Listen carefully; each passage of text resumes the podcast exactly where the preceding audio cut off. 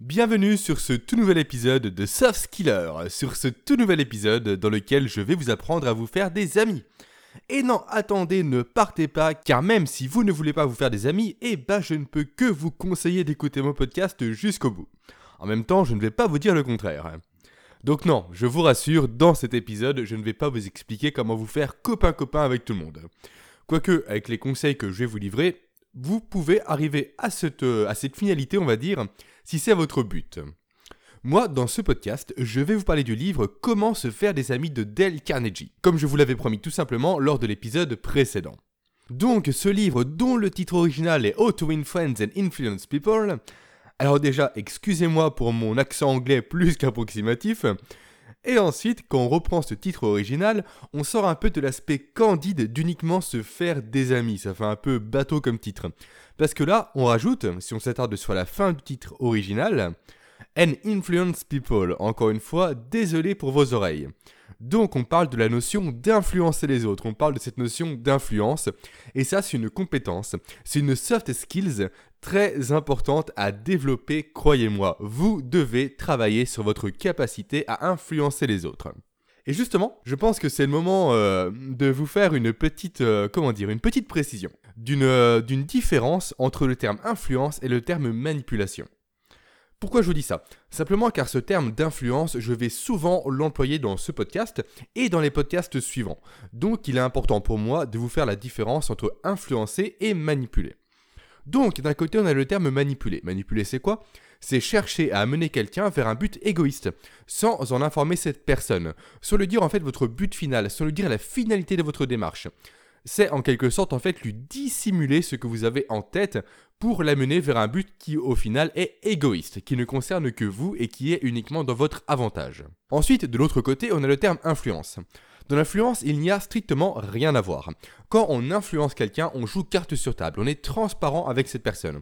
On cherche certes à la mener sur un but précis, mais un but qui n'est pas égoïste, et un but encore une fois qui est transparent, donc un but qui est connu par cette personne et qui ne la dessert pas au final. Voilà, maintenant que ce petit aparté est fait, on va pouvoir parler du livre Comment se faire des amis.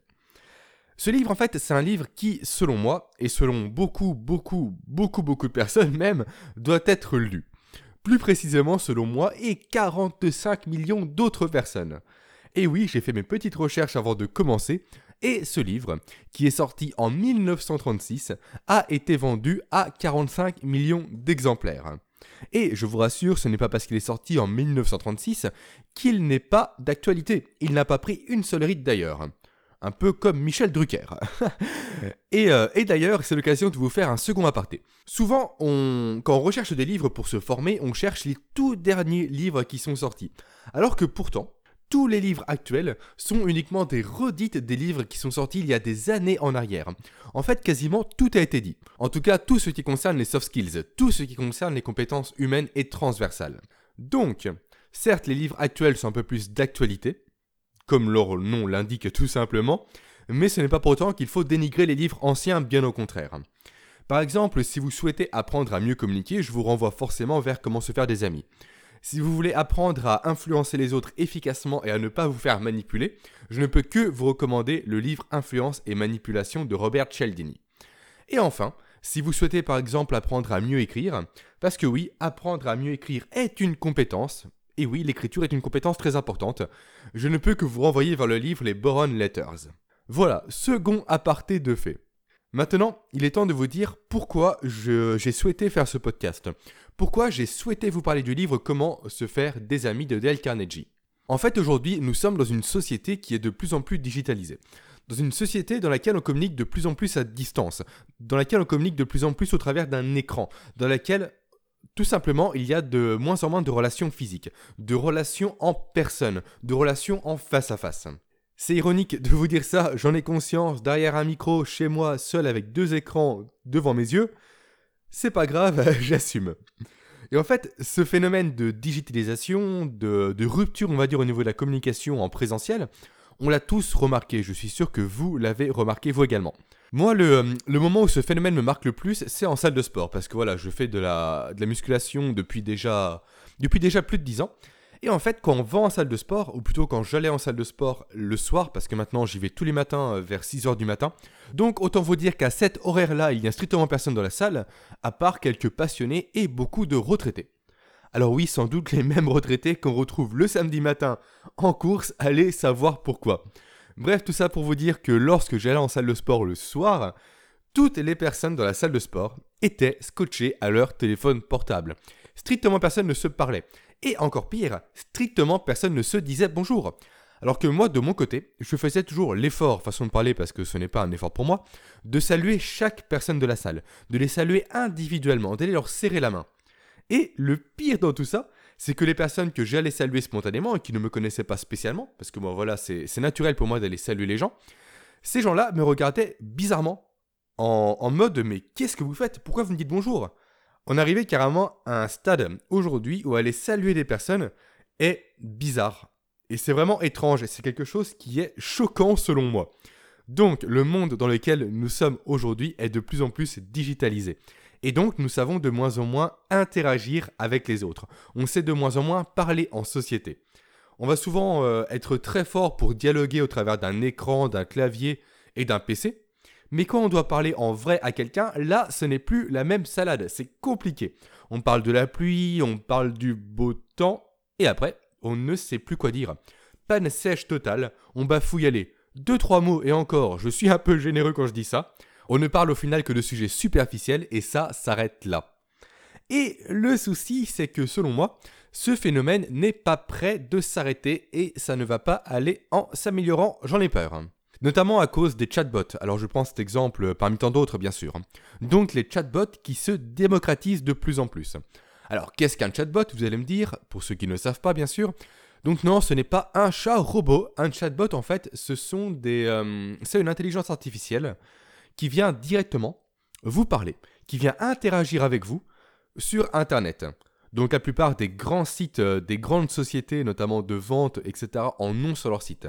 Typiquement, c'est la petite fenêtre de conversation, style Messenger sur Facebook, qui s'ouvre en bas à droite de l'écran et qui vient vous dire Hey, est-ce que je peux vous aider? Souvent accompagné de la photo d'une personne, alors que derrière, en fait, c'est uniquement une intelligence artificielle. Intelligence artificielle qui plus est est dotée du machine learning. Alors je ne sais pas si vous connaissez le machine learning. En fait, c'est le fait que les robots, bah, que les intelligences artificielles dotées de ce processus-là, apprennent par elles-mêmes. Elles apprennent donc des conversations qu'elles ont avec des personnes comme vous et moi. Elles apprennent donc au, fur et à mesure à parler de plus en plus comme un être humain, à réagir comme les êtres humains réagissent, à apporter des réponses attendues par ces êtres humains, et donc à répondre au fur et à mesure à un nombre de plus en plus important de questions. Typiquement, je m'en souviens, pour mon travail, euh, j'étais rentré en relation avec une société de chatbot justement qui m'avait démarché pour mettre en place un chatbot au niveau du recrutement. Pour que les candidats puissent par exemple demander au chatbot je cherche un poste de plombier sur Besançon. Et là, le chatbot répondait directement alors oui, il y a telle offre, telle offre, telle offre ou telle offre.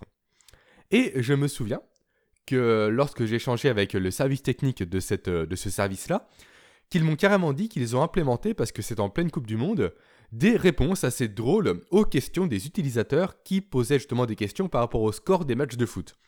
Voilà, on est réellement sur une, une volonté de la part des chatbots, plus précisément de la part des sociétés qui construisent ces intelligences artificielles, de rendre ces robots, ces IA, donc IA pour intelligence artificielle bien sûr, de plus en plus humanisés.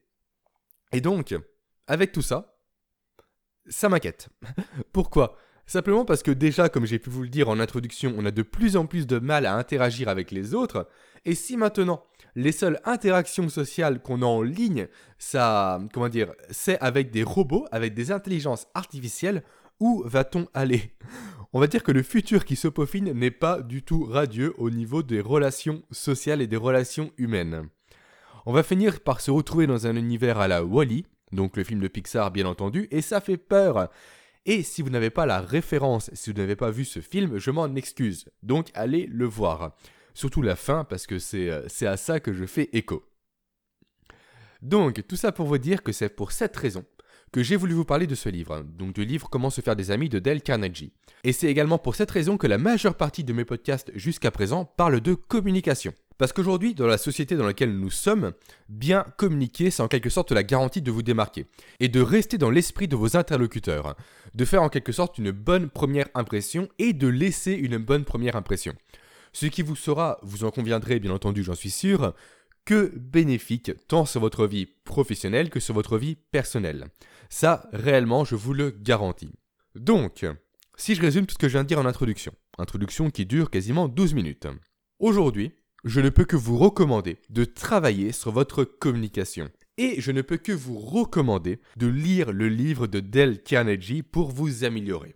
Et justement, on va enfin parler de ce livre, enfin après cette longue digression d'introduction. Dans son livre, Dale Carnegie explique donc comment se faire des amis et influencer les autres. Alors déjà, ce titre est beaucoup trop long, donc à partir de maintenant, je vais uniquement dire comment se faire des amis.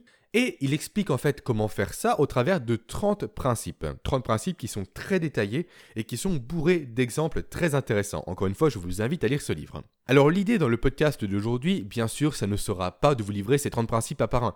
Sinon, autant vous envoyer le livre chez vous directement par la poste et de vous demander de le lire. Non, il n'y a aucun intérêt. Aujourd'hui, moi, le but, c'est de vous apporter une véritable plus-value. Moi, ce que je veux vous partager au travers de mon podcast et vous faire comprendre également, c'est le sens profond de la pensée de Dale Carnegie. C'est de vous faire comprendre en quelque sorte ce qui se cache derrière ces 30 principes. Car encore une fois, vous les donner à la volée comme ça en les listant un par un, ça ne servirait à rien. Vous allez en retenir un, deux, peut-être cinq, vous allez en tester quelques-uns et arrêter au bout d'une semaine. En tout cas, c'est comme ça que fonctionne la plupart des personnes, et je fonctionne comme ça, donc ne vous en faites pas, en aucun cas je vous critique en disant ça. Par contre, si je vous partage le sens de ce livre, le sens profond de ce livre, là c'est différent. Et j'ai décidé de faire cette démarche car ça rejoint une, une citation que j'aime beaucoup. Une citation qui est, deux points, ouvrez les guillemets, Si tu donnes un poisson à un homme, il mangera un jour. Par contre, si tu lui apprends à pêcher, il mangera toujours. Donc moi, dans ce podcast aujourd'hui, je veux vous apprendre à pêcher. Alors, prenez votre ciré jaune, vos bottes en caoutchouc, vos appâts et votre canne à pêche et on attaque, on part à la pêche. Alors, quand j'ai relu comment se faire des amis pour préparer cet épisode, pour préparer ce que j'allais vous dire, j'ai pris forcément quelques notes. En fait, j'ai pris des notes comme je fais à chaque fois que je lis un livre et je vous recommande de faire de même, sinon on oublie totalement ce qu'on a lu. Et au travers de ces notes, quand j'ai relu mes notes après avoir lu le livre, il y a deux, choses, on va dire, deux concepts qui, sont, qui se sont dégagés, qui, euh, comment dire, qui étaient communs à l'ensemble quasiment des principes développés par Dale Carnegie. Alors, ces concepts, ce sont lesquels? Le premier, c'est que nous sommes toutes et toutes des êtres émotionnels, et que nous portons en fait un regard bienveillant sur nous. Ça, c'est le premier concept. Et ensuite, le second, c'est que si notre amour-propre est blessé, on va naturellement se mettre hop en position de défense et rejeter tout ce qui va nous être dit, même si ces choses-là sont véridiques et rationnelles. Et ces deux concepts sont en fait ni plus ni moins que des traits de caractère partagés par l'ensemble des êtres humains. Ils font réellement partie en fait de la psychologie de l'être humain. Donc, quand on prend conscience de ces traits de caractère, il est possible bien sûr de les utiliser, de les exploiter entre guillemets comme de puissants leviers de communication. Pour ensuite, par voie de conséquence, améliorer ses relations aux autres, donc pour se faire des amis, avoir de l'influence, et surtout pour se distinguer des personnes qui ne savent que communiquer au travers d'un écran et d'un clavier. Et encore une fois, je me permets d'insister là-dessus, ces compétences de, de, bien communiquer vous seront très utiles autant sur le plan professionnel que sur le plan personnel. Alors travaillez encore une fois votre communication, c'est essentiel, surtout à l'heure actuelle. Donc je le répète encore une fois, histoire d'être sûr que vous assimiliez bien ces deux concepts. Premier concept, nous sommes toutes et tous des êtres émotionnels et nous portons sur nous un regard bienveillant. Second concept, si notre amour-propre est blessé, on va naturellement se mettre en position de défense et rejeter tout ce qui va nous être dit, même si c'est à la fois véridique et rationnel. Ce que je préfère maintenant, c'est m'arrêter là et vous dire, eh ben, vous vous débrouillez avec ces deux concepts, vous en faites ce que vous voulez. Moi, j'ai fait mon boulot d'analyse. Eh ben non, je vais être un peu plus, euh, un peu plus précis que ça sur ce livre.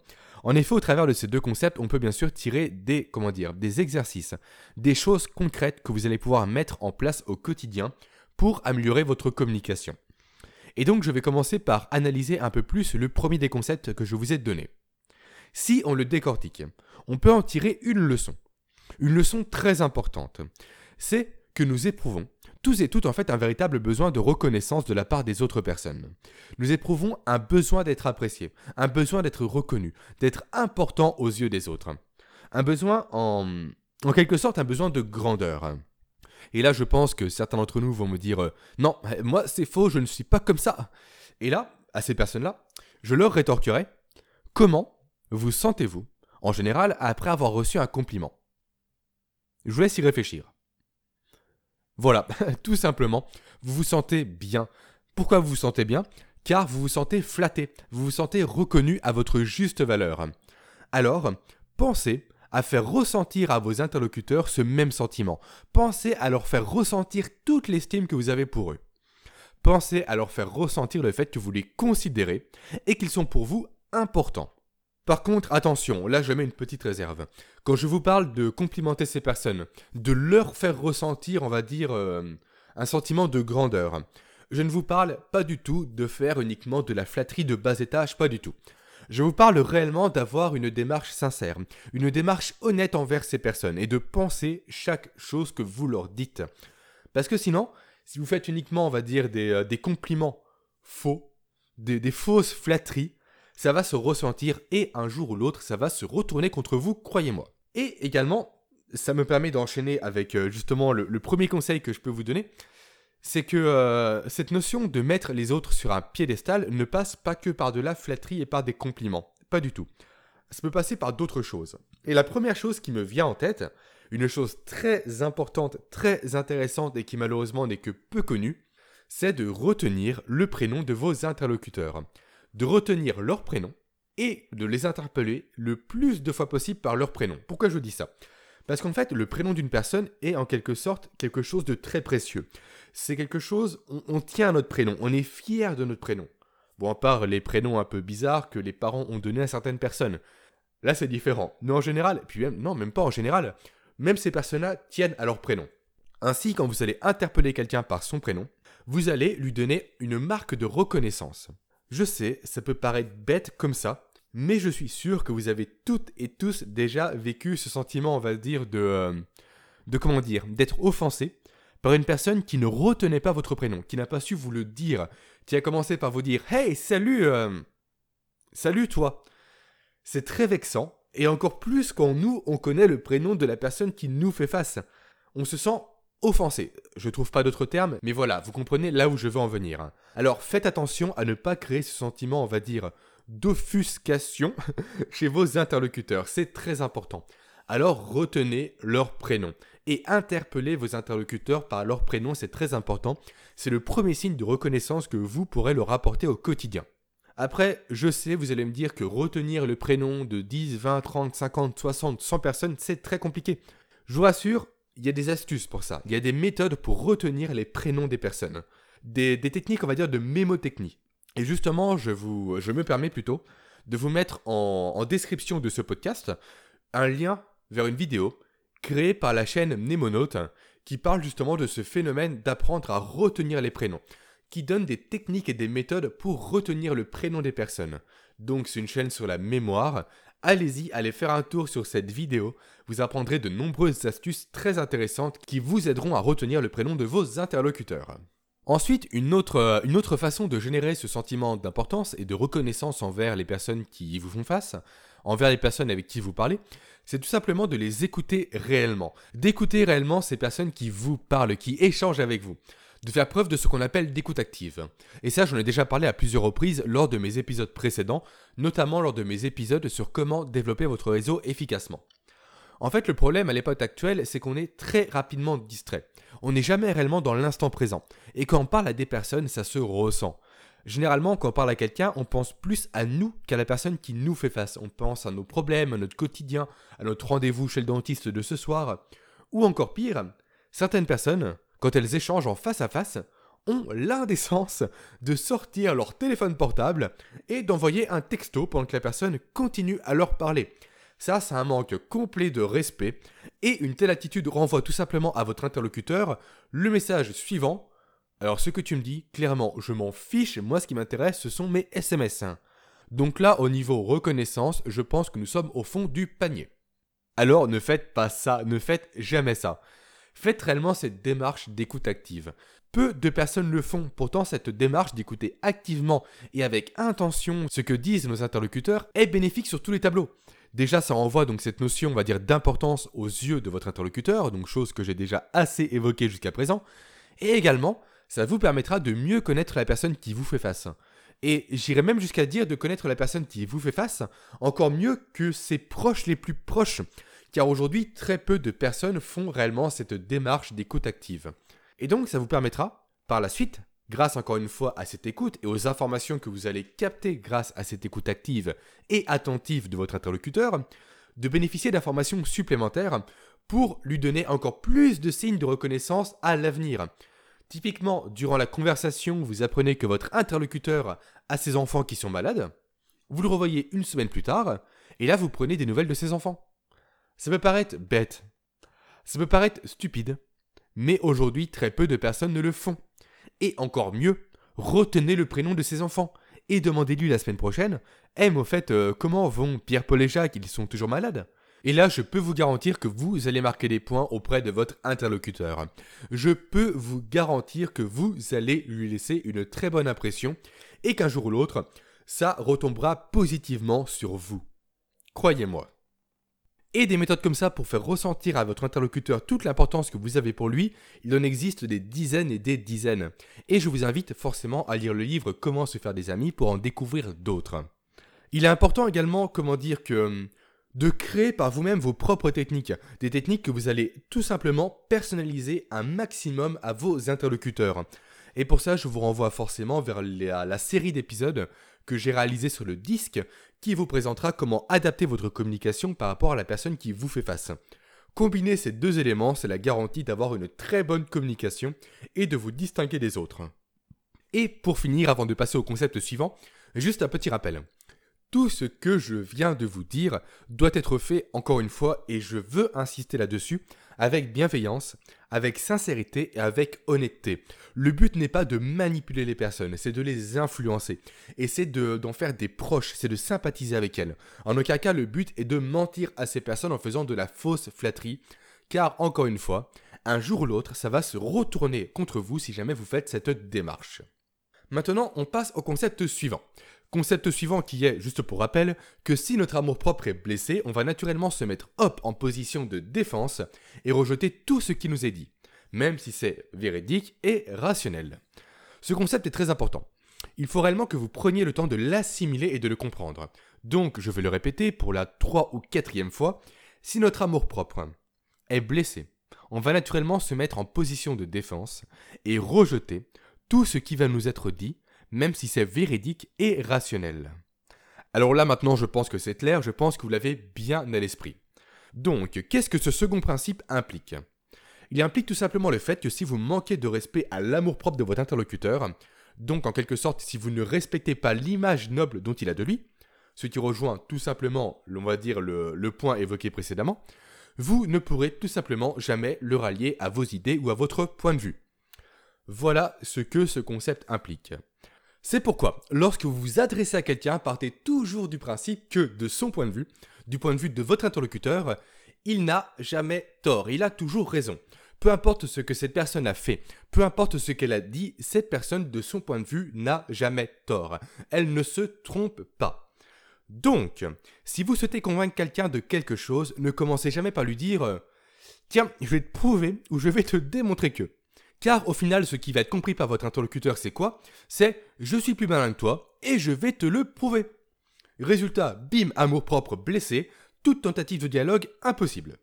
Donc, si vous échangez avec quelqu'un et que vous vous dites que ce que cette personne dit semble faux, commencez par lui dire plutôt Je ne suis pas de ton avis, mais je peux me tromper. Comme tout le monde en quelque sorte, je peux me tromper. Donc je te propose qu'on échange ensemble sur ce sujet. Et là, magie. Quand on entend ce type de phrase, il est complètement impossible de se braquer. Qui va trouver quelque chose à redire à quelqu'un qui admet qu'il peut se tromper et qu'il est prêt à échanger sur tel ou tel sujet? Strictement personne. Ensuite, autre astuce pour éviter de blesser l'amour-propre de votre interlocuteur, c'est lorsque vous essayez de le convaincre de quelque chose, ne commencez jamais par ce qui fait différer vos points de vue. Cherchez plutôt à tout prix à vous concentrer sur ce qui les rapproche. L'idée en fait derrière cette technique, c'est de montrer que au final, vous tendez, vous et lui, vers un but commun, et que seuls vos moyens d'y parvenir diffèrent.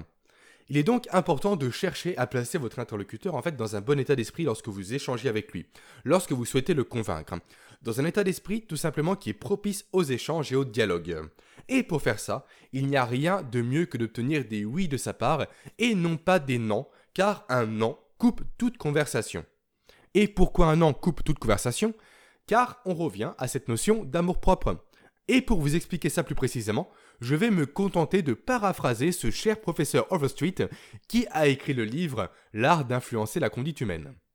Alors, une réponse négative est un obstacle difficilement surmontable.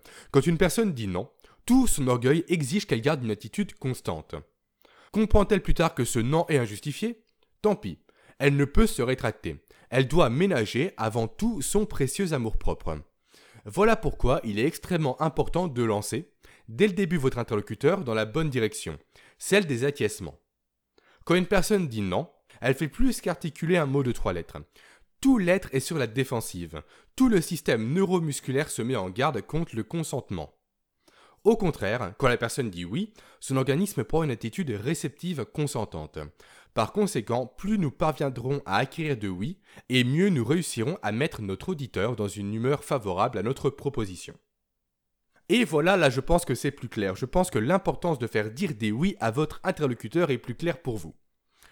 Et enfin, pour conclure après cette magnifique interprétation du professeur Harry Overstreet, passons à la dernière conclusion que nous pouvons faire sur l'amour-propre blessé, qui est personne n'aime recevoir d'ordre. Donner un ordre à quelqu'un peut être perçu en fait comme une offense, comme un manque de respect, et même si cet ordre au final est justifié. Donc, si vous voulez réussir à construire un véritable échange avec une personne, ne lui donnez pas d'ordre, mais utilisez plutôt le questionnement pour l'amener à faire ce que vous voulez qu'elle fasse. C'est exactement ce qu'on appelle le phénomène d'influence, vous l'avez remarqué, j'en suis certain. Vous pouvez ainsi, plutôt que donner un ordre, lui demander par exemple Pensez-vous que ça serait bien de faire ceci? Voulez-vous faire cela? Ou encore par exemple, pensez-vous que faire ceci est bien? Voilà, là on pose des questions, la personne ne se sent pas obligée. Et en plus, c'est elle qui apporte la, réponse finale, c'est elle qui donne son avis. Oui, ça me semble bien. Du coup, forcément, on reste dans cette notion de générer un oui, et la personne va faire en sorte d'être cohérente avec elle-même et faire l'action demandée. Et autre bénéfice de cette méthode, c'est qu'on suggère à la personne que c'est elle qui a trouvé la solution. Donc ce qui la flatte en quelque sorte.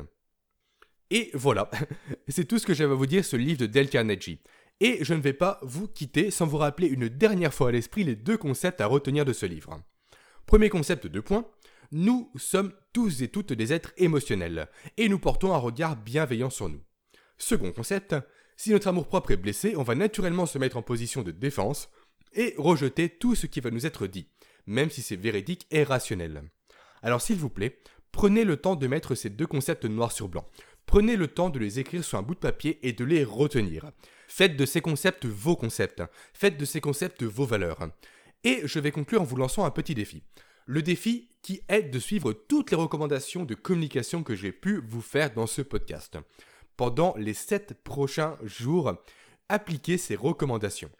Donc je vais les résumer. La première, c'est de retenir le prénom de vos interlocuteurs. Ensuite, c'est de faire preuve d'écoute active lors de vos conversations. Ensuite, c'est de ne jamais chercher à prouver quelque chose à quelqu'un, mais essayer plutôt de dialoguer avec cette personne.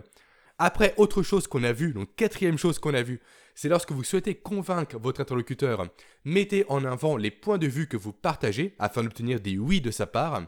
Et toute dernière chose, c'est de ne donner strictement jamais aucun ordre à quelqu'un, mais plutôt utiliser le questionnement pour générer, on va dire, un ordre déguisé. Voilà, je compte sur vous pour vous prêter au jeu. Et maintenant qu'on arrive à la fin de ce podcast, n'hésitez pas à me donner votre avis sur ce livre si vous l'avez lu, ou tout simplement sur mon podcast, idéalement sur mon site www.softskiller en commentaire de cet épisode. Je vous invite également à vous abonner à la newsletter Softskiller, dans laquelle je vous informe tout simplement à chaque fois qu'un nouvel épisode sort. Et toute dernière chose, si vous souhaitez développer vos soft skills, donc vos compétences douces comme la communication, vos compétences également transversales, et j'insiste réellement sur cette notion de transversalité qui est très importante. Pour ça, je vous renvoie sur l'épisode numéro 1 de mon podcast. Je ne peux que vous inviter à télécharger ma formation gratuitement par email qui vous apprend comment développer vos soft skills de la façon la plus efficace possible. Maintenant, je vous dis à la semaine prochaine. Ciao